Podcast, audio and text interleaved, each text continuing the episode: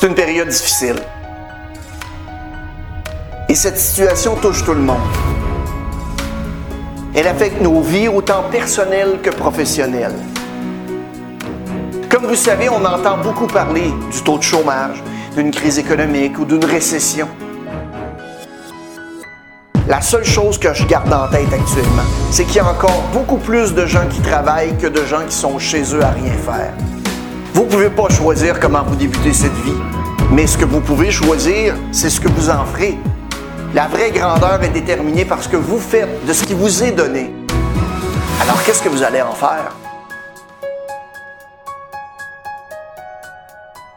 Ça pourrait devenir la meilleure période de votre vie.